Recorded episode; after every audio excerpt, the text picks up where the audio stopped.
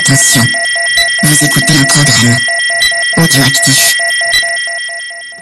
Revs up, lights out on 2019. Great start from Miller on the second row, and it's a good start from Davizioso also. Not so much for Marc Marquez. Quattraro finally exits pit lane. Oh dear me, what was he sitting up in the middle of the circuit for? What's happened? He's just thrown something off his bike. He's having a look. He sits up Davizioso. The crowd here go wild. 46 flags everywhere. He has made his move. Oh, Vignales and Morbidelli. Salut à tous, on se retrouve pour un nouvel épisode de C'est qui en pôle, donc l'épisode numéro 71 qu'on va appeler le lancement bis de la saison. Euh, Pierre, est-ce que t'es là? Ouais, salut tout le monde, ça me fait plaisir de vous retrouver. Un petit nouveau du coup dans la team depuis. euh, Ouais, on va dire que le, le confinement été assez agité. J'ai- accueilli un nouveau Ducatista à la maison. Oh là là, ça y est. C'est pour ça qu'il fait du gros son. C'est ça. Steph, euh, comment ça va? Bah écoute, euh, écoute, euh, cela va parce que ça sent quand même, euh, j'allais dire ça sent l'écurie, ça c'est quand on revient, mais Ah oui, ça sent, ça sent les écuries qui s'installent dans, dans les paddocks ça sent le bientôt. retour. Ouais, ouais, et bon, euh, quand même, euh, même si on va en parler, le championnat est un peu bizarre, Mm. euh, au moins il y en aura un. Enfin, Ouais. on- il paraît. Bah Je sais pas. Il va falloir. Et Stéphane qui est avec nous ce soir, comment ça va Stéphane? Hello, ça va très bien et vous? Bon ouais, ça Ah, va, yes. ça va. On se déconfine gentiment C'est- On est chaud. Oh, chaud. J'arrête pas de déconfiner, j'en peux plus. Avant de commencer de parler euh, des petites nouveautés, euh, Pierre, tu veux nous parler de Carlo Ubiali un petit peu C'est un pilote qu'on avait un peu oublié, mais un pilote incroyable et qui a été l'idole d'un certain euh, Giacomo Agostini.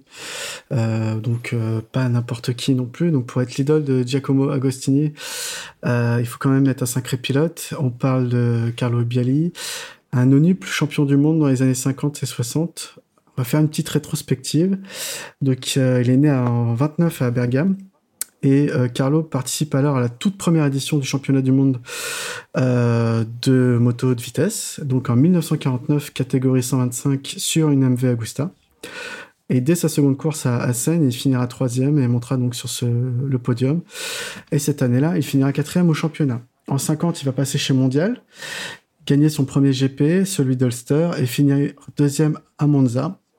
Il sera vice-champion du monde. En 1951, à seulement 22 ans, il va euh, obtenir son premier titre mondial en 125 et chez la marque italienne mondiale avec trois podiums en cinq courses et une victoire. Il perdra son titre en 52 où il est seulement vice-champion derrière euh, le pilote euh, anglais Cecil Stanford sur une MV Agusta. Du coup, il est vexé et repasse chez MV en 53, marque qu'il ne va plus quitter ensuite. Il finira troisième puis second du championnat en 54. Viennent ensuite ses plus belles années où il va courir à la fois en catégorie 125 et en catégorie 250 cm3. Donc c'était possible à l'époque de cou- courir dans deux catégories euh, différentes. Donc en 55, il fera 7 courses, 6 podiums et 5 victoires en 125 où il est titré. En 250, c'est un peu plus dur, il ne finit qu'une course qu'il va remporter. En 56, euh, le Graal, il sera titré dans les deux catégories avec 5 victoires sur 6 courses dans les deux catégories. 57, une année blanche, mais en 58, il rempile un titre de champion 125. Et 59 et 60, à nouveau un incroyable doublé 125-250. Donc en tout, il aura fait 6 fois champion 125 et 3 fois champion 250. Il a également remporté donc 5 fois le TT à l'île de Man. Donc c'était une course qui faisait partie du, du championnat du monde. hein. Mais il faut savoir que la longueur du tracé prenait en- environ euh, 1h20 à 2 heures de course selon la catégorie. Donc c'est c'est Ah, bah, pas une course comme les autres. hein. Euh, Il y avait des stations service euh, il a jamais couru en 500 parce que MV Agusta considérait que son physique était parfaitement taillé pour les petites catégories, mais pas pour les grosses. Euh, prends ça, euh, Danny Pedrosa, j'ai envie de dire.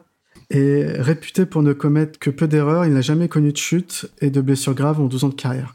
Donc il se retire à 31 ans au sommet de sa gloire, sans commentaire, avec à son actif 71 départs pour euh, 68 podiums, excusez du peu. Ça, oh, le ratio quoi. 39 victoires, 30 courses en 30 tours en course, pardon, le plus rapide, euh, à savoir que les pôles n'étaient pas comptabilisés à l'époque. Donc, euh, avant l'arrivée de Giacomo Agostini, justement, il était considéré comme le plus grand pilote italien euh, n'ayant jamais roulé en championnat du monde. Donc, avec 9 titres, il sera égalé plus tard par Mike Elwood et Valentino Rossi, et seulement dépassé par Agostini et Angel Nieto. En 2001, on va lui décerner le titre de légende du MotoGP. Je pense que c'était mérité. Enfin, il décède donc. Pourquoi on parle de lui? Parce qu'il décède ce 2 juin 2020, à l'âge vénérable de 90 ans, euh, alors qu'il était jusque-là le dernier pilote ayant participé à la toute première édition du championnat du monde, encore en vie. Alors oui, bah euh, du coup, il n'y avait pas de course. euh, ils se sont pas croisés dans les paddocks, mais ça n'a pas empêché les les contrats de se signer. Donc du coup, euh, il y a eu quand même l'officialisation de Vignales et Quartararo chez Yamaha Factory. Donc ça, c'était euh, avant le Qatar. Donc on en avait euh, déjà parlé. Une officialisation chez Honda, du coup? Marc Marquez qui a signé 4 ans. Bah, c'est vrai qu'on en avait déjà parlé, c'est vrai que c'était un très gros contrat, c'était le plus gros contrat de l'histoire du MotoGP, je crois.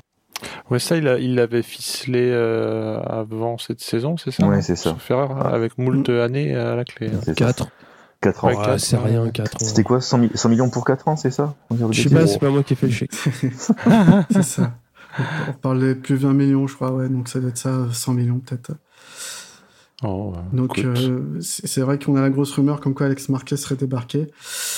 Euh, bon, euh, à, à voir. euh, a priori, hein, quand on entend des rumeurs aussi fortes, il n'y a jamais de fumée sans feu, mais Ce serait, ce serait quand même, ce serait quand même énorme. Ouais, ça serait trop fort. Ça serait Ça- quand même ça- énorme. trop fort, c'est pas le mot, mais euh, le mec, il a pas. Il Fort a de pas- café. Ouais, le mec, il a pas roulé. Et... Alors maintenant, du coup, tu fais pas l'affaire. Euh, attends. Bah oui, attends, il il, a, même pas il a remonté même pas sur la roulé. piste de danse, le mec, Attends, quoi. le, le mec, il a même pas roulé, c'est sa faute aussi. c'est vrai. après ce que, ce que j'ai pu... Enfin, faut pas non plus oublier qu'il a roulé aux essais, euh, Sepang et Qatar. Euh, et peut-être qu'avec les datas euh, qu'ils avaient, euh, en sachant que la moto était compliquée cette année, Marquez et Crutchlow s'en sont plaints, euh, peut-être qu'Honda s'est dit tout de suite euh, euh, c'est trop compliqué de laisser un rookie dans, dans le team officiel. quoi. C'est possible aussi, ouais. Bah, Alors, pour mettre en confiance, c'est pas la meilleure des choses quand même. Bah, si- S'il est vraiment débarqué, il aura plus de pression pour rouler cette année, de faire ses preuves. Ouais, c'est vrai. C'est vrai. Il pourra casser de la pièce comme en moto 2. Mais bon, on te renvoie pas un super message. genre, Bon, t'es un peu nul, bon, tu vas aller chez LCA. Ouais, c'est ce que j'allais dire. C'est vrai que ça peut enlever de la pression d'un côté, mais de l'autre côté, c'est euh, c'est quand même salissant pour le- l'ego. Et puis, il faut pas oublier que Honda, c'est quand même le, le plus gros team euh, en MotoGP. Ça fait deux Ouais. ans, du coup, qu'ils vont- qu'ils signent un pilote, donc Lorenzo, et puis ensuite Marquez, où ça ferait, qui durerait qu'un an dans le team. Ça fait quand même euh, sacrément un mauvais recrutement, quoi. Ouais, je pense qu'ils s'en battent les, les steaks tant qu'ils ont Marc Marquez sous la main. Finalement, t'as à dire, vous mettez qu'une équipe chez, chez Honda, et vous enlevez le Vous deuxième mettez qu'un pilote, mec ça, avec une équipe. ça coûte moins cher. Et oui, ils ont qu'à mettre qu'une moto. hein. Il y a qu'un camion, c'est bon. Là, on est taquin, mais c'est parce qu'on est. on- C'est toujours euh, sympa de tirer sur le Sur celui qui domine, euh, surtout euh, outrage- outrageusement, quoi. Parce que je parle de Honda, hein, Oui, c'est bah même pas Marquez en, en question, mais c'est euh, le, le team Honda. Là, on, enfin moi personnellement, je critiquais leur, leur manière de gérer les trucs. Bon, ils sont pas encore au niveau de KTM. hein. C'est peut-être la couleur orange ouais. qui fait quelque chose. Ça doit être ça. À moins est-ce qu'ils aient embauché des gens de chez KTM, on sait pas. Ah, ah, ça on ne sait pas. En Ça, tu le sauras bientôt. Pierre, tu veux nous parler un petit peu de ce qui se passe chez Ducati euh, Chez Ducati, ce qui est officiel, c'est que Jack Miller a été euh, recruté dans le team officiel. Euh, donc il est, il monte de- depuis Pramac euh, vers le Ducati team officiel. Euh, a priori, les négociations sont bien avancées entre Dovizioso pour qu'il prolonge chez Ducati sur le deuxième euh, deuxième deuxième moto, alors que Mhm. Petrucci du coup perdrait sa place. Euh, encore une fois, là, c'est des spéculations puisque ni Dovi ni Petrucci n'ont officiellement annoncé quelque chose euh, de sûr. Maintenant, euh, bon. Euh, en tout cas, le fait que Miller monte dans le team, c'est plutôt une bonne nouvelle, je pense. Euh, même si Petrucci euh, n'est pas forcément démérité en début de saison l'année dernière, on a vu que la- sa fin de saison était plus compliquée. Et alors que celle, euh, la fin de saison de Miller chez Pramac était meilleure en termes de points, si on compare les Mhm. deux. C'est vrai que même si Petrucci est adorable, Miller, il a un petit truc en plus qui fait que un petit peu plus de peps, un peu plus, j'ai envie de dire télévisuel, je sais pas. Il il a les dents blanches. C'est ça. Ouais, Petrucci, ça va. il est super, il est super sympa le mec aussi. Ouais. Il est super ado, enfin, il est adorable. Bah, par contre, Miller, il aurait signé que pour une année, par contre. Ouais, souvent ils font Je ça chez. Ducati quand ils font Ouais. appel à un nouveau pilote, ils font que pour un an. Ils font du 1 plus 1, ouais. Ils font du plus. C'est Et ce qui s'était passé pour euh, Et pour Petrucci. Lorenzo Ouais, aussi. et Petrucci. euh, Bon, après, voilà, Dovi, euh, je crois que ce qui bloque, c'est l'argent. hein. Euh, Il veut plus encore Ah bah, Ah, par la vache. Il veut plus, alors que Ducati, euh, avec la, Ducati, avec ils la pas crise, euh, ils veulent pas donner plus. hein. ils ont, voilà, c'est c'est un petit constructeur en termes de vente de motos, hein, Ducati. Euh, donc, ça a été dur pour eux la crise. À voir, euh, à voir. De toute façon, ils ont pas 10 000 solutions en tant que pilote là. hein. Après, il y a, il y a peut-être Zarco qui aurait pu monter l'année prochaine. Euh, Zarco, euh, il est cette année. Euh, S'il monte direct sans avoir roulé euh, dans le team officiel, c'est pareil, c'est un move incroyable, j'ai envie de dire. Parce que bon, il disait que Zarco, il, met- il le mettait chez Avintia pour justement le préparer pour peut-être le faire monter euh, en, en première. Ah non, non, mais je, je suis d'accord sur le principe, mais encore, il a pas roulé. On sait pas si si Ouais. apprécie Non. la moto, quoi. Bref, euh, wait and see, quoi. hein. On va voir ce qui va se décider. hein. En attendant, chez Suzuki, euh, donc Rins et Mir ont été confirmés, euh, donc pareil, pendant, euh, pendant la période d'inactivité, donc pas de changement. C'était une fin de saison assez bonne pour Rins, même si ça manquait un petit peu de régularité. Et Mir, bon, bah voilà, faut confirmer, il faut progresser. Ouais, moi, ce que j'attends, c'est de voir Suzuki monter une équipe satellite, quoi. Que ce soit euh, X ou Y, mais. Ouais, moi j'attends qu'il qu'il s'appuie sur une équipe satellite pour, euh, pour progresser. Quoi. On parle d'Aprilia du coup? Donc Aprilia euh, a confirmé Aleix Espargaro pour deux ans de plus. Et il y a toujours l'inconnu euh, Yannone. Yannone a fait appel de la suspension de 18 mois que la FIM lui a infligée pour euh, dopage. Ouais. Euh, donc c'est le tribunal arbitral du sport qui va trancher. Euh, donc lui, il veut être relaxé, Yannone, il a demandé la relaxe. Par contre, l'agence mondiale euh, antidopage, elle, a, deux, a aussi fait appel de la décision de la FIM devant le même euh, tribunal et elle réclame 4 ans. Donc Yannone de son côté fait appel pour réclamer la relaxe et Lama euh, réclame 4 ans euh, au total de suspension. Donc Ouais. clairement, c'est qui tout double hein, là au niveau, euh, je pense, de Yannone. Soit euh, sa carrière est finie, euh, cuite, ou soit il est relaxé et pourrait éventuellement continuer chez Aprilia à partir de, de l'année prochaine. Mais en tout cas, euh, euh, le tribunal arbitral du sport n'a pas annoncé de date euh, dans laquelle il, il se réunirait pour, euh, pour trancher ça. Ah ouais Non. Bah, il serait peut-être temps qu'ils y mettent quand même. hein. Eh ouais, mais du coup, c'est Bradley Smith qui, qui commencera au moins pour les deux premières courses euh, sur Aprilia cette année, en tout cas. Euh, ce qui pose un problème pour le remplacer en moto E, mais bon, à la limite, c'est pas très important. Ça c'est plutôt accessoire. hein. Euh, mais clairement, ouais, la Aprilia, ils savent pas s'ils doivent chercher un top pilote, entre guillemets, pour, euh, pour remplacer Yannone, ou s'ils font confiance à Yannone et à sa relax, entre guillemets. Mhm. Hum, ça semble, ça semble pas terrible. hein. Ah, c'est compliqué. hein. Après, ça peut être une. Je pense que ça pourrait être une bonne piste pour Petrucci quand même. Aussi. Ah, mais Petrucci était pas chez, euh, pressenti chez KTM plutôt? Si, il est pressenti chez KTM, mais euh, pff, franchement, euh, moi je Ouais. préférerais le voir sur une italienne. Enfin, Pour lui, après, c'est- KTM que chez Aprilia. quand même. oui. oui, oui. Un peu plus de moyens, plus de, plus de perspectives. Ouais, parce qu'on a parlé du cas Alex Marquez, mais on n'a pas parlé euh, de qui pourrait le remplacer euh, au HRC. Bah, ça pourrait être Paul Espargaro. Mm. euh, pff, après, il y a eu une sortie dans la presse quand même euh, assez, assez inhabituelle pour lui, quand même, où il a un peu tapé sur, sur KTM, ce qui voudrait dire que un peu je m'en bats les couilles. Ou, euh, bah voilà, parce que le mec, pendant. euh, c'est combien de temps qu'il roule chez eux? 4 ans? Euh, ouais, depuis. Ouais, Ah, 4 ans. Hein. 4 ans, il a rien dit, jamais rien dit, c'est toujours. euh, Et puis là, ah bah tiens, la moto elle est mauvaise, les gars. Elle a quand même pas roulé avec. Donc, ouais, c'est- assez, assez bizarre de voir, euh, de voir tout ça. Bon, bah, après, on verra ce qui va être officialisé ou pas, mais. euh, pff, ouais. Mais personne euh, s'étrangle avec son café ou son coca quand il entend euh, Paul Espargaro euh, officiel Honda. Enfin, je, excusez-moi, mais c'est quand même pas le couteau le plus aiguisé du paddock. Bah, je sais pas, tu verras qui, toi? Ah, mais moi, perso- non, mais je vois, je vois, je sais pas qui est sur le marché, j'avoue. Je suis... Mais ce que je veux dire, c'est que, enfin, c'est quand même des tâcherons. euh, Bah, les tu deux, veux- là. De toute façon, ils ont pas trop de choix. Tu veux pas mettre Nakagami et Crutchlow qui sont.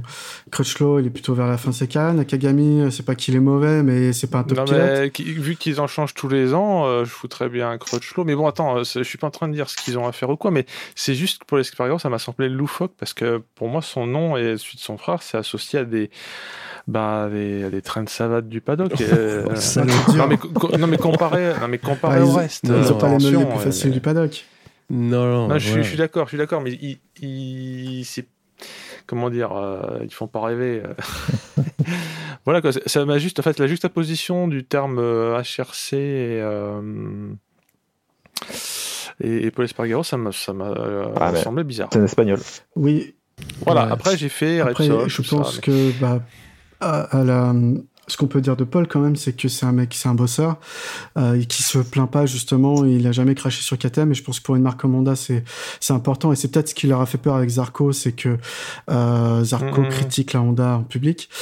Euh, du coup, Paul, euh, lui, c'est euh, se taire et c'est un moteur au point. hein. Ça fait quatre ans qu'il bosse sur le développement de la KTM. Ah oui, non, mais ma- mal- malgré toutes les horreurs que j'ai dit des deux frangins, j'estime pas que, euh, enfin que c'est des mauvais au sens littéral, mais tu vois, par rapport au fast d'Honda, euh, on les aurait vus se ruer sur je ne sais quel grand nom, mais effectivement déjà les grands noms sont pas forcément dispo, et puis ils ont peut-être besoin de quelqu'un de fiable.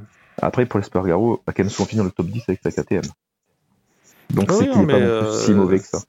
Non, non, j'entends bien, mais euh, alors du temps où Lorenzo aurait pu faire quelque chose, ils avaient embauché Lorenzo, tu vois, c'était un peu, ça, ça faisait, euh, ça faisait rêver dans le paddock. Puis bon, c'est vrai qu'il est aussi espagnol, j'ai Ouais, mais- détail. Ouais, Mais, mais honnêtement, si t'es top pilote, est-ce que t'as envie d'être le coéquipier de Marc Marquez? On a vu ce que ça a donné avec Lorenzo. Et c'est- non, mais c'est vrai en plus euh, cette remarque, c'est euh, à part son frangin, qui est-ce qui accepterait de se faire mettre les burnes sur le nez ça. à chaque course C'est c'est délicat quoi. À l'autre. Un, un- un petit toujours faim. Non, mais tu, tu, tu vois le délire quoi. C'est je te l'ai encore mise. Ah Ouais, non, mais c'est, non, mais c'est vrai. En, en fait, euh, peut-être plus que le- l'annonce de, de, de Paul, c'est ouais, la, la potentielle éviction euh, du frangin Marquez euh, avant qu'il ait pu montrer quoi que ce soit. On verra à la limite. qui vivra verra. Je vais pas faire mon Pascal Pro. hein. Bah là, il y a un jeu de chaise musicale. hein. Si Paul, effectivement, Ouais. s'en va chez Honda en remplacement d'Alex, euh, on avait parlé de Petrucci peut-être pour le remplacer chez, chez KTM, mais Mm. ça, ça va se déclencher quand tu auras une, une première annonce officielle euh, parmi ces signatures. ouais. Ça va être un petit peu le jeu de domino, c'est- vrai que on enfin moi je me suis souvent plaint que le mercato arrivait un peu trop tôt, mais en plus avec une saison qui a pas commencé, euh, euh, je, je sais bien qu'ils peuvent pas faire autrement, attention, mais euh, en tant qu'observateur ça, ça, ça, ça fait bizarre. Enfin je pense que je suis pas le seul. Hein. Là j'enfonce une porte ouverte. N'oubliez pas que tout va jouer à Valence de toute façon. Donc, euh, comme, comme l'année dernière avec Lorenzo. Ah oui, une espèce de conférence de presse miteuse là, Ah, entre entre deux bidons d'huile. J'ai un truc à vous dire, suspense, que vais-je dire, que vais-je Que annoncer vais-je dire? Non, non, mais euh, on en parlera après d'ailleurs, mais de toute façon tout va se jouer en Espagne, mais, mais vraiment quoi, parce qu'il y a combien de courses là en Espagne? Tu voulais dire quoi, Stéphane, du coup? Moi non, c'est- je disais, euh, c'est vrai que la, la conférence de presse était miteuse. Non, miteuse par rapport au niveau de Lorenzo. Oui. C'est ça, c'est juste ça. Encore une fois, on va me taxer d'anti-Lorenzo. Euh, Mais lui d'ailleurs, il doit avoir le seum, il devait faire sa petite wildcard des familles là au Qatar. Non, c'était. Lorenzo. euh, Si, si, Ah, si. c'était pas. Non, non, c'était en, en Espagne à Bar- Barcelone, c'est ça ouais, Ah, autant pour moi. Ouais. Autant pour moi. Ah, il la fera peut-être pour le coup, non? Bah. Je sais pas si c'est remis en Non, ils ont interdit.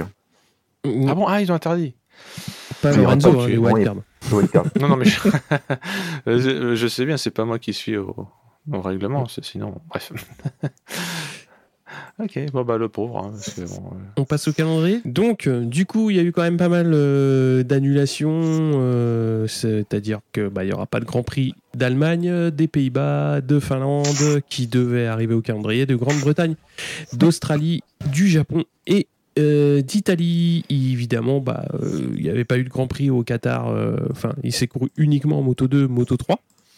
Et il reste quand même, euh, bah, il reste quand un petit peu de, dates au calendrier, mais euh, bah, forcément ça, ça va être un petit peu compliqué. Donc il y a des belles courses, euh, des courses légendaires qui, qui sautent quoi.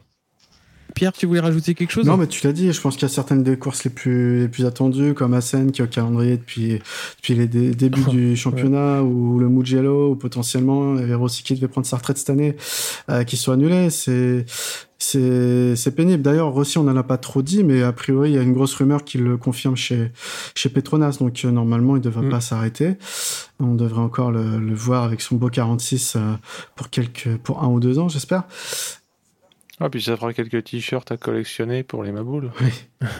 Ce, ce sera plus Ah, les mêmes. Petronas, ils vont vendre du goodies, hein, déjà avec Fabio. euh, Ah bah Elton. Là, ça va pas être le même championnat. Mais je sais même pas si c'est si c'est pas lui qui va de toute façon vendre parce que tu sais, il a il a son business. euh. Mais Petronas va de toute façon vendre plus de goodies que- qu'avant. Même si d'ailleurs le- leur a fait du bien, j'imagine. Mais c'est vrai que bah, je crois que celui qui m'emmerde le plus, euh, bah, Grande-Bretagne, euh, enfin, je veux dire, euh, Assen, c'est chiant, mais Australie, c'est, il est quand même super chouette visuellement. hein, Mm. et ça fait chier, ça. Mais bon, Mais, on va pas se lamenter sur tous les grands prix, mais bon, l'Australie, ça fait chier. ouais, mais quand même, la France, ils ont su sauvegarder le Grand Prix. C'est vrai. Enfin, oui, oui, c'est, ce sera la rentrée scolaire. Il ça a le bras Ouais, long. euh. Michi a le bras long hein, contre euh, sauver le siège de Zarco euh, et, et sauver le Grand Prix de France. C'est pas donné à tous. Ouais, ouais, c'est. Non, Ouais. mais je trouve que c'est bien c'est- que pour une fois en France, on ait pu euh, sauver quelque chose. Euh, donc euh, il y a de fortes chances euh, que les courses euh, se passent à huis clos, donc c'est quasiment euh, ça c'est quasiment sûr. Donc à effectif, C'est, c'est un nouveau circuit, ça, huis ouais clos c'est ça. C'est c'est en Pologne. C'est pas- Il y a une ville qui s'appelle huis clos en Pologne. Ah, c'est vrai, c'est vrai. Ah la vache Bah, Mais ça s'écrit pas ils- pareil. Ils, ils ont un, ils ont un coup à jouer. Ouais, c'est clair. Euh, donc voilà, euh, pas nécessairement de donc, donc pas de public et euh, forcément il y aura une présence médiatique limitée, les teams vont être réduites au minimum aussi. Donc voilà, qu'est-ce que vous en pensez un petit peu de, de tout ça? Bah, je pense que c'est quand même dommage de ne pas avoir de public.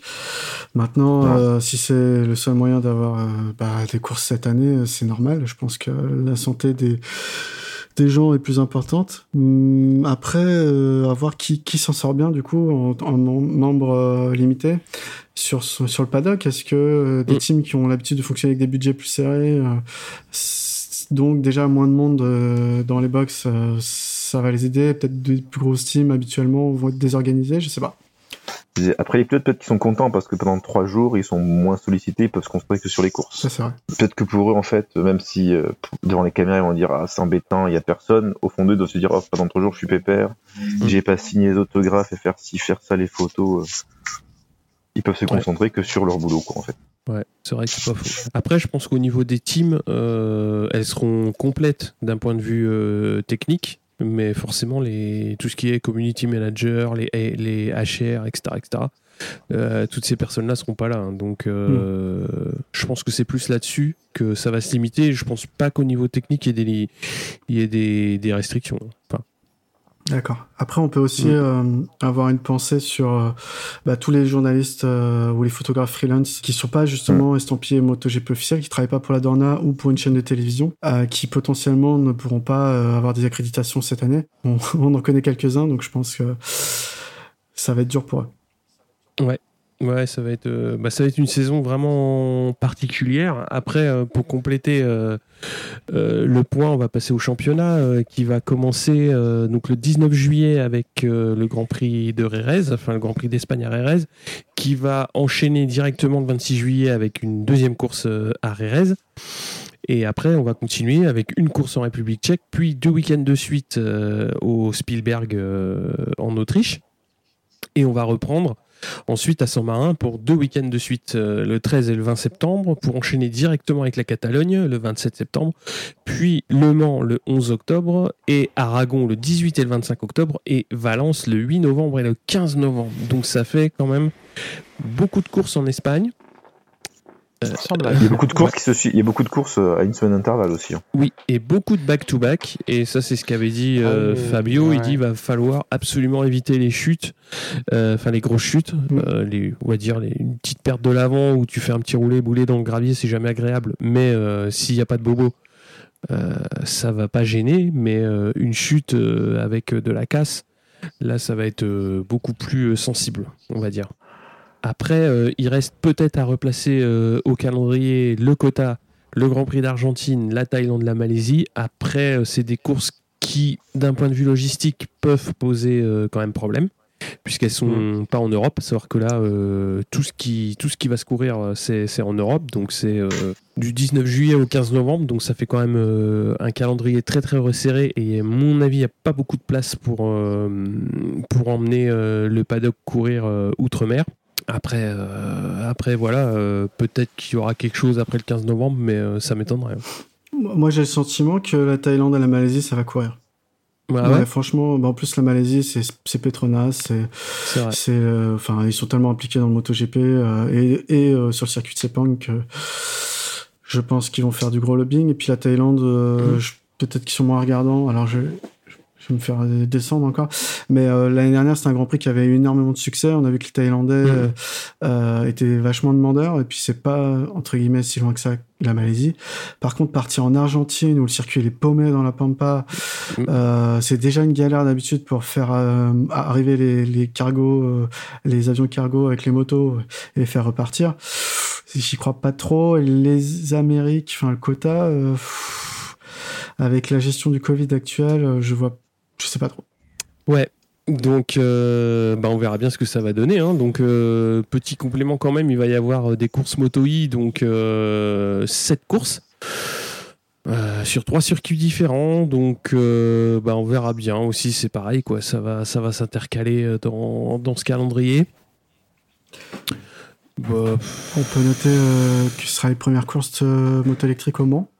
Bah ouais, puisqu'ils ont déjà couru à Jerez et à Misano. Donc, euh, ils connaissent un petit, peu le, un petit peu la piste, on va dire. Et puis, on verra, on verra comment ça va évoluer, ce machin. La question que je me posais quand même, c'est par rapport à ce calendrier où on sait qu'il y a des pistes qui avantagent certains, certaines motos. Euh, est-ce qu'il y a une marque qui prend un avantage particulier? Par exemple, on peut se dire que à Spielberg, euh, Honda et Ducati marchent bien. Euh, comme au Mugello par exemple, sauf que le Mugello est annulé. Et là, il y a deux courses à Spielberg. Euh, peut-être que euh, à Misano, ça tourne plus. Normalement, peut-être que Après, on sait, on connaît pas les motos cette année en fait pour pouvoir euh, Ouais. vraiment répondre à cette question. pas faux. Il y aurait eu 4-5 courses, on pourrait dire ah bah la, la Honda elle est mieux, la, la Ducati est plus rapide, mais là cette année en fait on sait rien.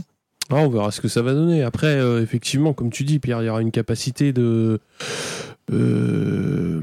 pour- enfin, de, de pouvoir progresser euh, sur la longueur. C'est ça qui va être aussi intéressant, c'est-à-dire euh, voir euh, si les conditions climatiques se, se stabilisent d'une semaine à l'autre, si les teams vont être capables euh, de passer des steps d'une semaine à l'autre. Ça peut être aussi, euh, ça peut être aussi quelque chose.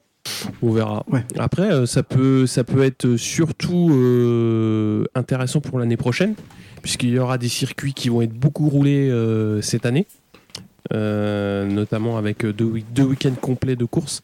Donc, euh, je pense que, étant donné qu'ils vont geler les développements moteurs euh, pour l'année prochaine, je pense qu'ils vont être au taquet sur, euh, sur ces courses-là. Quoi. Ouais, c'est intéressant en tout cas euh, ce calendrier.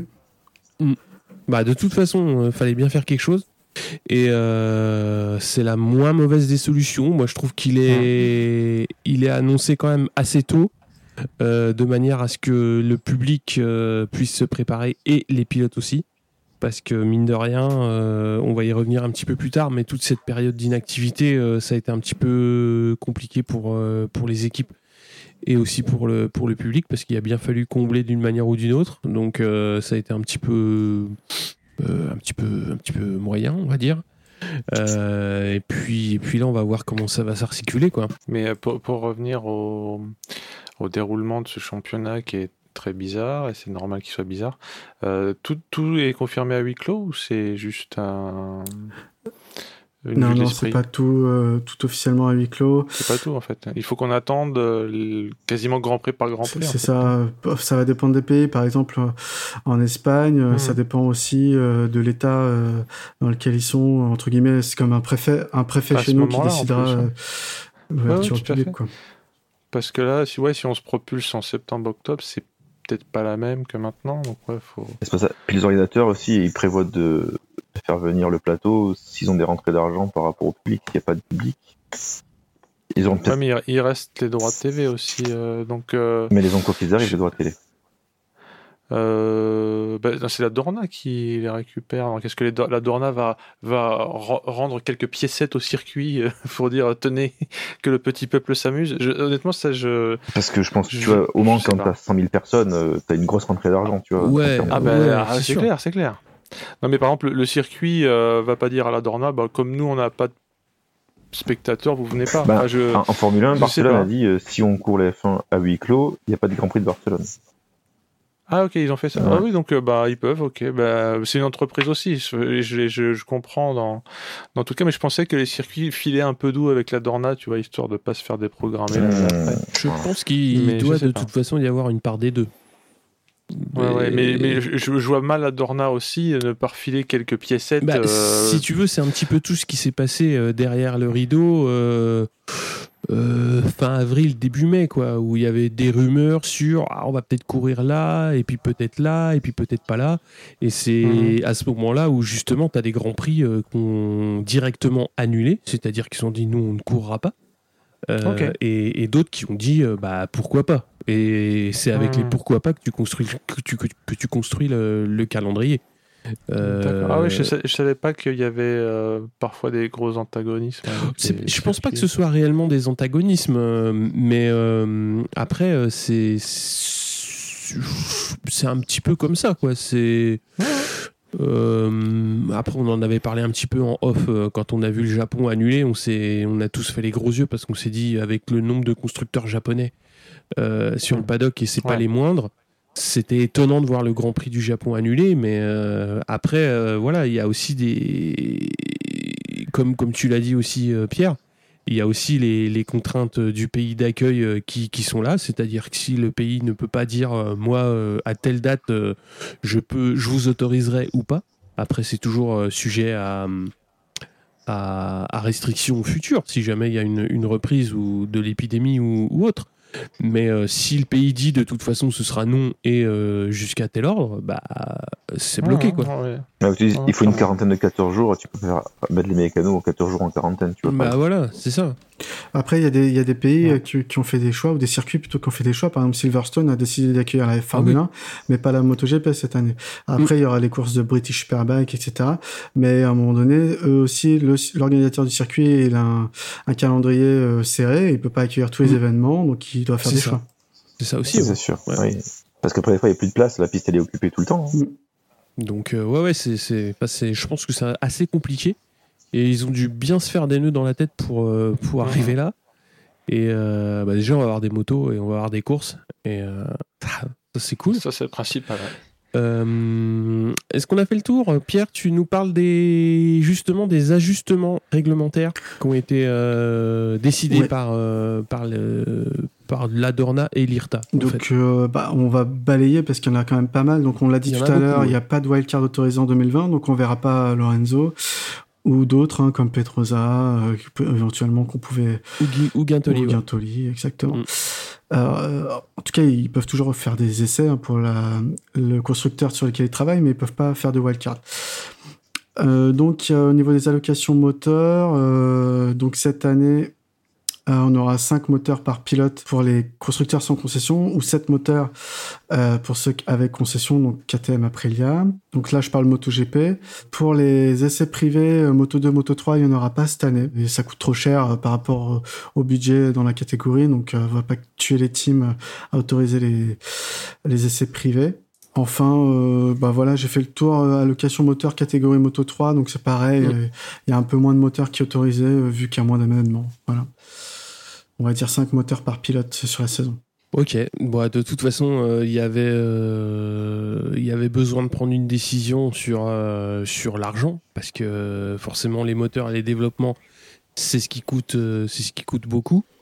Et de toute façon, compte tenu du contexte, s'il n'y a pas de rentrée d'argent, bah voilà, tu peux pas, des, mm. es forcément limité dans ton développement et dans la construction de, des, des, équipements. Donc moi, ça me semble pas illogique.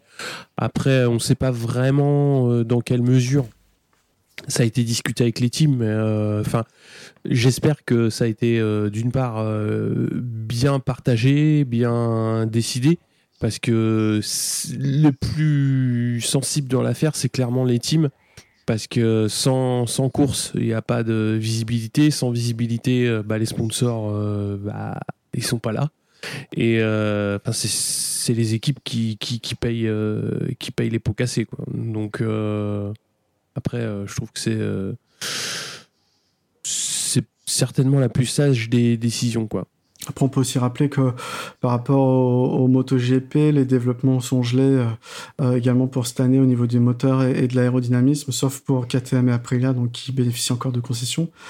Euh, Mhm. Donc les, les motos euh, de cette année de, et devraient être les mêmes que l'année prochaine d'ailleurs. hein. Euh, 2020-2021 seront les mêmes, je crois, à cause de ces bloquements de budget pour garder Mhm. un plateau homogène et éviter qu'une marque, faute de moyens, se retire de la catégorie. Ouais. C'est ça.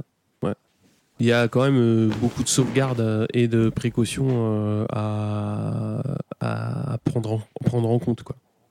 Ça, c'est, ça, ça, ça me semble assez évident. Quand même, il y a beaucoup de pilotes qui commencent à rerouler. Il y a pas mal de photos, notamment euh, euh, toute l'équipe Rossi court pas mal. Il y a aussi Zarco qui fait pas mal de tours un peu à droite à gauche et il se balade avec sa panigale et son petit, son petit Ducato là. C'est ça.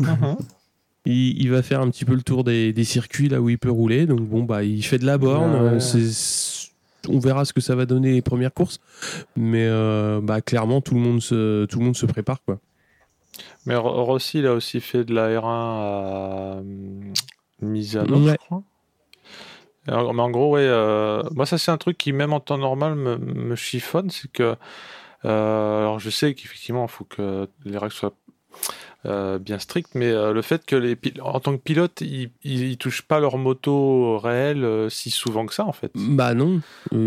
C'est- très encadré les, les essais. Euh, bah, si personne s'en plaint, c'est que les pilotes arrivent bien à la, à la prendre en main en peu de Mm. temps, mais euh, je sais pas si tu vois, enfin, on- ils ont, enfin, c'est comme si les tennisman, ils n'avaient pas le droit de s'entraîner entre les tournois, quoi. C'est l'image que ça me donne en fait, par par rapport à leur machine de guerre. Ouais. Ouais, bah ils font avec. Mais bon, hein. euh, je pense que s'ils s'en pla- non, mais si c'était vraiment rédhibitoire, ils, ils, ils se seraient montés au créneau. Mais alors autant, enfin, pareil, je, je me suis fait la réflexion est-ce que maintenant euh, le moteur d'une Panigale, il est assez proche d'une MotoGP dans l'esprit, hein, j'entends? Je suppose. Enfin, Bah, au niveau de l'architecture, euh, maintenant qu'ils sont passés en V4, euh, c'est moins loin que si c'était un gros bi, quoi. c'est ça, au niveau de l'architecture moteur, c'est la même. Après, euh, on peut pas dire que c'est le même moteur. Je Bon. pense que On peut, c'est clairement, oui, non. Enfin, c'est pareil, tu, se demande toujours, les mecs qui conduisent des motos GP, puis ils vont s'entraîner avec des motos bah, de tout le monde en fait. Mm. Et tu dis, mais comment tu prépares ta session Ok, donc tu retrouves euh, petite sensation, tu te penches, ou voilà, tu, tu fais un peu de physique, mais à part ça, il n'y a rien. Quoi. Ouais, quand même, euh, c'est ce qu'expliquait un petit peu Zarco euh, sur, euh, sur, euh, sur ça. C'est euh, l'histoire de euh, pencher, euh, les courbes, etc., etc. Ça, ils le font avec des, des motos euh, classiques. Mais le fait de récupérer quand même une hypersport euh, comme, une, euh, comme, une, comme la Ducati avec laquelle il s'entraîne, ça lui permet quand même de passer au-delà des 300 km/h sur circuit de manière assez fréquente. Donc pour, pour lui, c'est retrouver de la vitesse. Bah, dans ces cas-là, tu te dis pourquoi ils conduisent pas une Superbike une, Tu vois, une, une, une, moto de WSBK. Mais non, parce que ça, c'est c'est pas de la série, euh, une, une WSBK. Ouais, tu prends une série un peu améliorée. Parce que j'ai Ah vu des bah oui, photos, mais t'as il y a de la l'impression que c'est la moto. moteur, il y a Il a, etc., il a sort de la etc.. concession, quoi. Ouais, T'as l'impression la- que c'est une moto sortie de concession avec Ouais. limite les clignots et tout. Bah oui.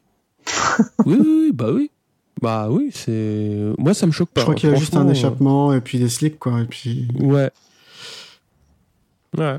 Mais Qua- Quarta, il a, il a aussi euh, tourné en R1. Mais lui, il a tourné avec une moto préparée par Tech Solutions, une moto, euh, je crois, comme celle qui font, je pense, le, le FSBK, ce genre de, de championnat. Mhm. Bah après, euh, voilà, ils sont limités sur euh, l'utilisation des freins carbone, sur, euh, sur plein de, de pièces aussi. Sur les, les échappements, ils peuvent pas avoir l'échappement. euh, l'échappement MotoGP quoi donc ils font ils font avec ce qu'ils peuvent utiliser comme pièces et ce qu'il faut c'est surtout qu'ils retrouvent du rythme de la vitesse et, euh, et de la de la courbe enfin la, du, la passage en courbe moi je, je trouve que D'ailleurs, c'est étonnant parce que Zarco, on le voit pas souvent rouler sur piste avec euh, des, des grosses euh, motos comme ça. D'habitude, euh, avant euh, l'année dernière, on le voyait surtout sur ces hypermotards. Supermotards, ouais. Euh, Ouais, parce que KTM ils ont pas d'ultra sportif non plus Mais même, même sur, euh, il me semble pas quand il était chez Tech 3 qui roulait sur une R1, tu vois. Euh, Euh, Et- hmm. Bah après, il était peut-être un petit peu moins médiatique et euh, on le voyait peut-être un peu moins, mais je pense qu'il s'entraînait sur une R1. Je, enfin, après, euh, je sais pas. euh, j'ai pas son numéro, donc je peux pas l'appeler.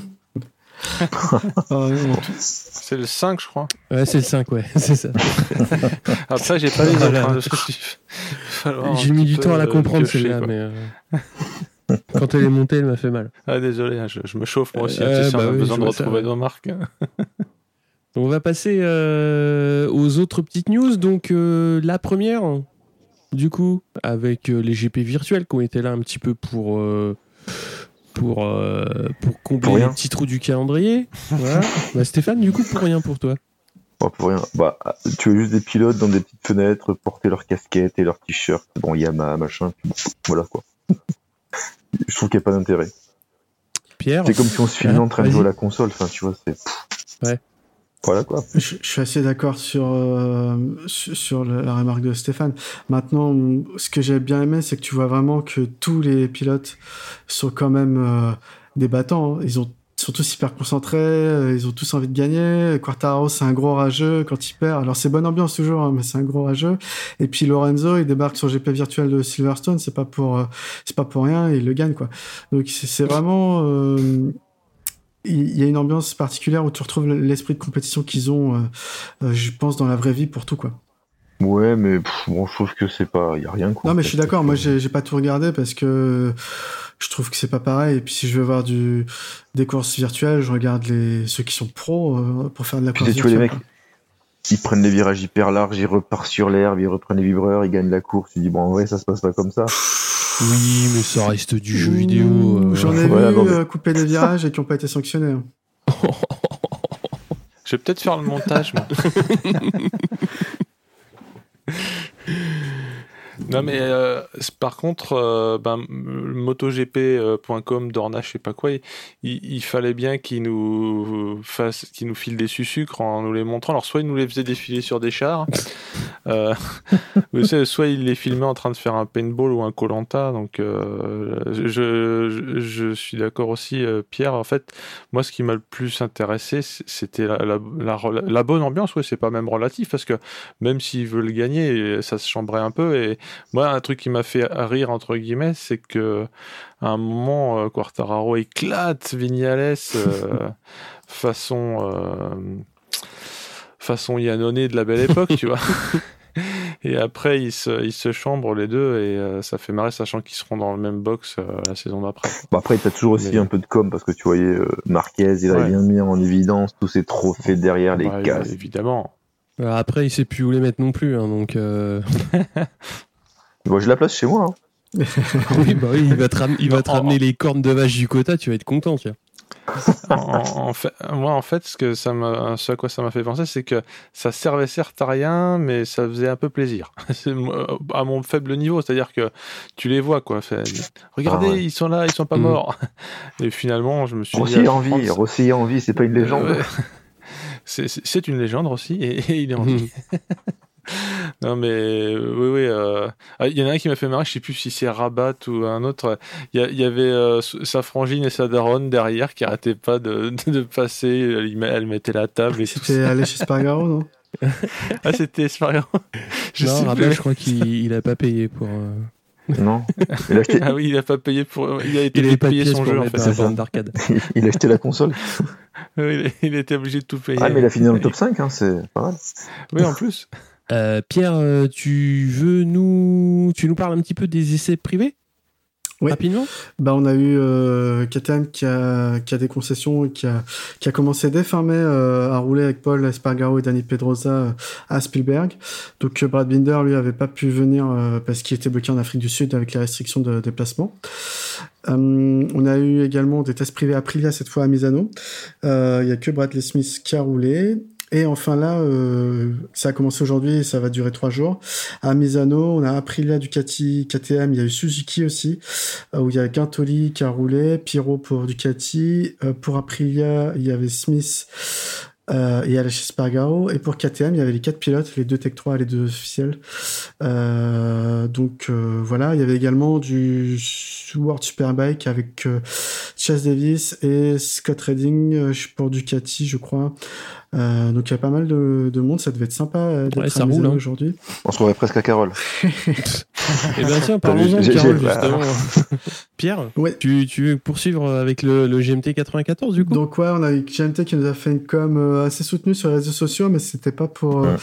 Pas pour des salades, euh, avec euh, Jules Cluzel qui qu'ils ont invité à, venir rouler à Carole pour reprendre un peu le, rythme sur sa super sport euh, de compétition et au passage hein, de battre le record absolu du circuit. Euh, en roulant en 58 secondes et 946 centièmes. Donc c'est c'est tr- stratosphérique hein, comme comme euh, temps à Carole. Euh, Le précédent record était détenu par David Cheka euh, depuis 2000 2013 euh, sur la R1 de d'endurance du team toujours GMT. Euh, 2013, ouais. Ouais, c'est ça, c'est 2013. Et du coup, ouais, non, c'est vraiment un truc de fou ce qu'il nous a fait Jules. Euh, donc voilà, il y aura un reportage, euh, je sais pas si l'épisode sera monté à temps sur France Non. O. Non, pas ce dimanche. À temps. Bon, il y aura un reportage à retrouver peut-être en replay sur ce record, euh, sur le replay de France Télévisions. Ouais. Et puis, euh, et puis voilà, on- donc on voit que la moto elle roule bien. Jules euh, a profité du confinement pour, euh, pour être au top également. Donc euh, on attend avec impatience la reprise du Super Sport. Et donc, il bien deux courses de super sport par week-end, ça c'est bien, je trouve. Parce que finalement, on se dit souvent le super sport c'est plus intéressant limite que le 1000. Et là, la Dorna, ils font deux courses par week-end, donc je trouve que c'est- bien. On, on va en discuter après, de toute façon. Mais euh, on fait un gros bisou à Christophe Guyot, hein, qui va se, re- qui se remet euh, de la bonne bourre qu'il a pris euh, justement à Carole, puisque euh, le temps que Cluzel euh, prenne des, sessions, euh, le circuit était utilisé par les, par les R3 euh, bah, pour des formations de pilotes. Et bah, il a chuté, et donc euh, pas mal de fractures, poumons perforés, etc. etc. Donc bah, on lui souhaite de se remettre vite et bah, de pouvoir retrouver la santé pour poursuivre l'équipe toute la saison. Quoi. Ouais, puis il y a Egala lui-même, euh, très tôt après s'être euh, bien éclaté, euh, il disait que c'était cool parce que la personne qui l'a évité, enfin il a chuté en évitant quelqu'un, cette personne n'avait rien. Tu vois. Lui, il devait être sous morphine. il dit, ah, c'est cool, il n'a rien. c'est du Christophe Guyot, quoi. Voilà. Et bien justement, on va parler un petit peu du calendrier Superbike Super Sport. Donc euh, la course de Phillip Island s'était courue donc sans les Super Sport 300, mais euh, ça va reprendre donc le 2 août euh, à Rérez, euh, le 9 août donc sur le circuit d'Algarve, ouais Portimao. Après ouais eux ils ont un calendrier qui est quand même un petit peu moins dense, mais il va y avoir deux courses euh, à Aragon donc euh, fin août et début septembre, le week-end du 6. Puis ça va enchaîner avec Barcelone euh, le 20 septembre qui a réussi à, se maintenir.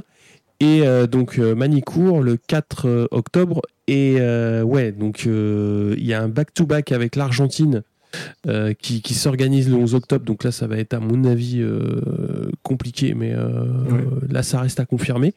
Et pareil pour, pour Misano, qui est prévu normalement le 8 novembre, mais qui reste à confirmer. Et là, c'est pareil. Il y a encore trois circuits qui peuvent encore espérer s'insérer dans le calendrier. Donc Donington, Assen et euh, le Qatar. Mais pour le moment, il n'y a, pas de- y a pas de date. Donc on verra euh, comment ça va s'articuler. Et puis, comme tu l'avais dit, Stéphane, donc il va y avoir deux courses en Super Sport et en Super Sport 300 par week-end. Donc une le samedi, une le C'est ça. Et puis bon, Commanda a quand même des grosses chances euh, de titre français, donc c'est bien, je trouve. Ouais. Mais la question que j'avais par rapport aux deux courses, surtout en Super Sport 300, où on sait que les budgets euh, ils sont serrés. euh, Est-ce que euh, ça va être facile pour les teams de gérer deux courses en week-end, c'est-à-dire par rapport euh, à tout ce qu'il faut en termes de bah, de pièces euh, de pièces sur la moto, quoi. Bah, faut pas tomber, quoi. Oui. Après, je ne sais pas euh, du tout euh, ce que représente le- ce, ce budget-là, de, on va dire, d'une course de rab versus un déplacement euh, et tout le tout team. euh, dis, à part un train de pneus et un peu d'essence, il n'y a pas grand chose. Ouh. À dire ça aux mécanos qui se tapent des vidanges jusqu'à euh, jusqu'à pas d'heure et des changements d'embrayage. Ouais. quoi. Non, non, mais, en, mais les mecs en sont déjà, termes de, veut en dire, termes de, de consommables. Bah, les, les, les pneus Après, ils sont euh, gérés par le par l'organisation. De toute façon, je crois que c'est Pirelli. Euh, donc ça, c'est pas trop dans le budget des teams, les allocations de pneus. Mais moi, je parle plutôt des allocations moteurs. Qu'est-ce que un moteur euh, euh, Ah, Est-ce qu'il va tenir deux courses d'affilée D'affilée, hein, je parle. Même si Ah, c'est ouais, pas tout à fait la même Ouais. chose que deux raison. courses différentes dans à un mois d'écart. Mhm. Euh, ouais. Ouais, c'est clair, ouais, ouais, bah, euh, on va. Après, s'ils font un peu moins d'essais, du coup, tu peux peut-être compenser en faisant moins d'essais sur le week-end et une course en plus. Ça sera euh, une bonne question, enfin plein de bonnes questions à poser à Rémi Guyot. En, tout Ouais. cas, ce qu'on peut constater, c'est que comme pour le MotoGP, euh, on va dire que la péninsule euh, ibérique sauve le calendrier du World SBK. C'est clair. Ouais, on va, on va dire qu'elle est, elle est- elle est pas. euh, Elle est pas oubliée. On va dire que la Dorna est bien implantée en Espagne. Ouais. Bon, après, ce qu'il il faut être tout à fait honnête, c'est le pays européen rêvé euh, niveau climat. Ouais, c'est vrai. Oh, t'as l'Italie aussi. Non, certes, mais par exemple, si c'est reste de la Frontera, qui est souvent le premier européen, en fait, euh, il est près du détroit de Gibraltar. C'est quasiment l'Afrique du Nord en termes de Mm. chaleur. euh, c'est sûr qu'il y, a- il y a rarement de la flotte là-bas. Pour l'instant, attention, hein, le, le réchauffement climatique, tout ça. euh. Où est-ce qu'il y avait plus comme pas possible? C'était au Qatar qu'il y avait eu des trompes d'eau Ouais, ouais. il y a 2-3 ans, je crois. Donc, voilà, pour l'instant, c'est vrai que l'Espagne peut se targuer d'avoir un climat potable, Mm. certes. Et en Superbike, on peut signaler aussi la, la signature de Johnny Ree euh, chez Kawa pour 4 ans. Oui. Encore? Donc on va encore en prendre pour 4 ans peut-être? Ah, il nous fait une Marquez. bah, bah, à la limite, c'est pas si mal comme ça, ça fait euh, la référence, si j'ose dire. Ah bah ça le va être du l'homme à battre. Superbike. hein. Ouais, clairement. Après, je sais pas où en est Reading euh, de, de son passage euh, du, du BSB à la, à la mondiale. Euh, Ça, on verra. De toute façon, c'est pareil, on verra assez vite. Mais euh, ouais, ça peut être, ça peut être intéressant. hein. Après, de toute façon, Réa, euh, oui, il va être là. euh, Enfin, il va finir sa carrière en. Ça fi- finir sa carrière là, quoi. Je pense que si ça continue comme ça, il va enquiller les titres. Lui, c'est pareil, il aura bientôt plus de pièces dans la maison. Le syndrome Sébastien Loeb. Qui est-ce qui veut nous parler un petit peu d'endurance Bah, début juin, on a perdu les 8 heures de, de recherche Leban qui devaient avoir lieu. Hein. Ça a été annulé, euh, pareil, pour cause de coronavirus. Euh, donc, on a les 24 heures du Mans qui sont décalées et qui sont maintenues à fin août. Ça, par contre, je crois que ça a été confirmé que ce serait à huis clos. Ouais. Euh, ensuite, on a un deuxième bol d'or cette saison, euh, euh, début septembre, enfin mi-septembre. Euh, et enfin, on finit toujours la saison à Suzuka, mais cette fois, au lieu de juillet, ce sera du coup le 1er novembre euh, pour les 8 heures de Suzuka. Euh, donc moi, je, j'espère que c'est l'occasion pour le, l'endurance de se caler enfin sur une année civile à partir de maintenant, hein, vu que vu que la saison se termine en novembre, ils pourraient la reprendre au mois de mars et arrêter d'être sur deux années civiles chaque année. Maintenant, euh, voilà, après, ils ont juste perdu une course. Euh, je- au final, ils s'en sortent pas si mal, je pense. Ouais, à savoir que moi, ce qui me tape dans l'œil tout de suite, c'est que Suzuka va être euh, pendant la saison MotoGP. Donc, euh, il pourra pas y avoir d'attelage euh, Oui. miracle, on va dire, avec voilà, des pilotes d'équipe satellite qui vont aller rouler. qui vont aller rouler. Et je pense que ça va être un petit peu pareil pour le, pour le World Superbike qui sera pas fini. Donc, euh, ouais, ça va être. euh, ça va être des 8 heures de Suzuka qui vont se courir, à mon avis, entre japonais. Euh, Enfin, avec des, des gros contingents de pilotes japonais. Et on va voir ce que ça va donner. Ouais. Ça va changer du coup. Ouais, du coup, ça peut, ça peut rebattre les cartes un petit peu et puis après voir comment ils vont l'organiser. Comme tu disais, sur une année civile, ça peut être intéressant. Mais je pense que Suzuka voudra toujours se positionner euh, en, intersaison euh, de la saison MotoGP pour justement pouvoir aller piocher des, des, pilotes sur, euh, sur la grille. Donc on verra, mais bon, après, vu le contexte, c'était pas facile de pareil de, de, de remobiliser un calendrier et c'est bien qu'ils aient réussi à le faire parce que l'endurance, mine de rien, euh, ça a toujours été un petit peu le. Je dirais pas le parent pauvre, mais un petit peu à part euh, de, la moto. Et euh, c'est beaucoup de teams privés qui sont aussi fragiles. Et c'est pas facile de, garantir tout ça. On va clôturer du coup avec le calendrier euh, du French Superbike où il va y avoir une seule date annulée, donc celle du Mans. Et Manicourt, ça va se courir début août, donc le 2 août. Carole, le 23 août. Lednon, le 13 septembre. Et Pau, le 18 octobre. Et Nogaro, qui va clôturer le 25 octobre. Donc euh, là, c'est pareil. euh, ça, va faire, euh, ça va faire 5 courses nationales. Donc à savoir qu'il y a pareil, deux courses par week-end. Donc une, enfin, deux courses le dimanche.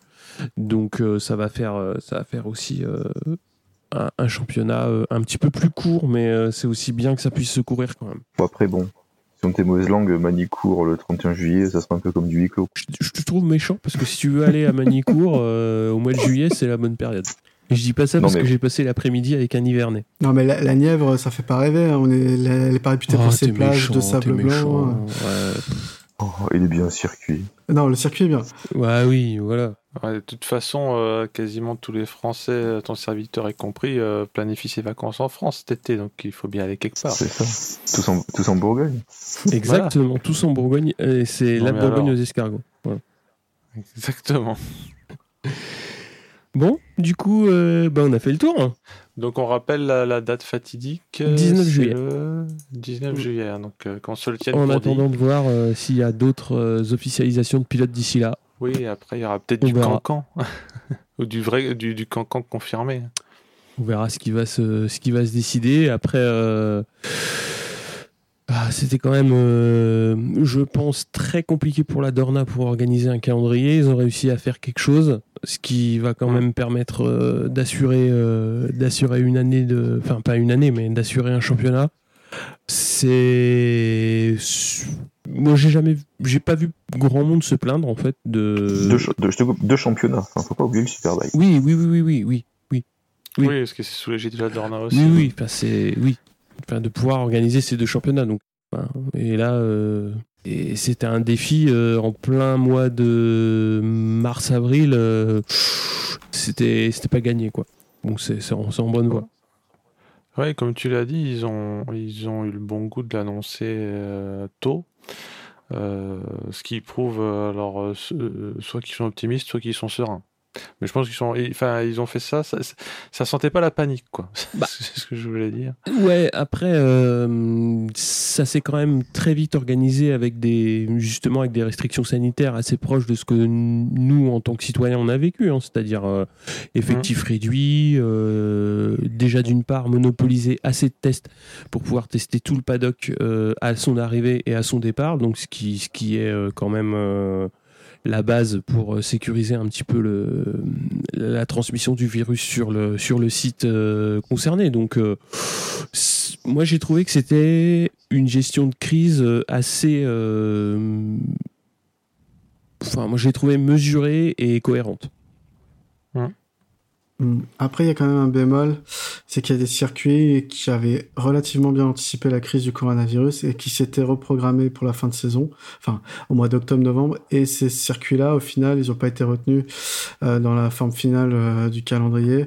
On a préféré les Grands Prix européens à ju- juste titre, hein, il y a des raisons qui le Mhm. justifient. Ouais. Mais entre guillemets, euh, ces Grands Prix, du coup, je pense notamment au Japon, Mm. aux USA, bah, euh, ils passent à la trappe, quoi. Alors qu'ils avaient Ouais, euh, tout de suite réagi, euh, contrairement à d'autres où euh, c'était non, non, euh, vous inquiétez pas, pour l'instant, on bouge pas, quoi. Ouais, mais parce que tu vois, si on pouvait pas partir hors d'Europe et ils avaient pas commencé à dire on fait les grands prix euh, extra-européens pour après euh, qu'ils soient annulés, je pense. Après, c'est co- comme, comme tu l'as dit, Pierre, hein, je pense qu'il y avait un compromis à faire entre, entre la logi- le coût logistique de, de cette saison euh, euh, tronquée, on va dire, et, euh, et l'organisation. quoi. C'est-à-dire que euh, là, euh, je pense que ça a dû se faire des nœuds dans la tête. Quoi. Sur ce, messieurs, est-ce qu'on clôture sur ces notes euh, d'optimisme euh, Bah ouais, Bah oui. tout Ouais. à fait. Il y a plus y a Bah, plus le qu'à, 16, dis euh, le, Il y a plus le qu'à 16 juillet pour la conférence de presse euh, du jeudi. Hein. Dis- Il y aura Lorenzo. Ah, J'espère qu'il y aura quand même euh, un peu de, de parlotte euh, des, des, des, des, des Miller ou des Crutchlow, tu vois. euh, Les gens qui parlent, quoi. Moi, j'attends Pete. Ah bon Ah, Ah, c'est c'est notre champion, lui. mais je Ah, suis Peut-être qu'il aurait été coaché. Enfin, c'est lui qui est méchant, c'est pas toi. Là, c'est, c'est, c'est- je sais pas si on peut être méchant avec Pete Bayer, tu vois. D'un terme technique, tu parles quand même du Ouais, maître. Bon, sur ce, messieurs, messieurs, on se dit à Eh très très bien, bientôt. euh, talk to Ben you oui. soon. Yes. Yes. Ciao, ciao. Salut. À la plus, prochaine, ciao. monde.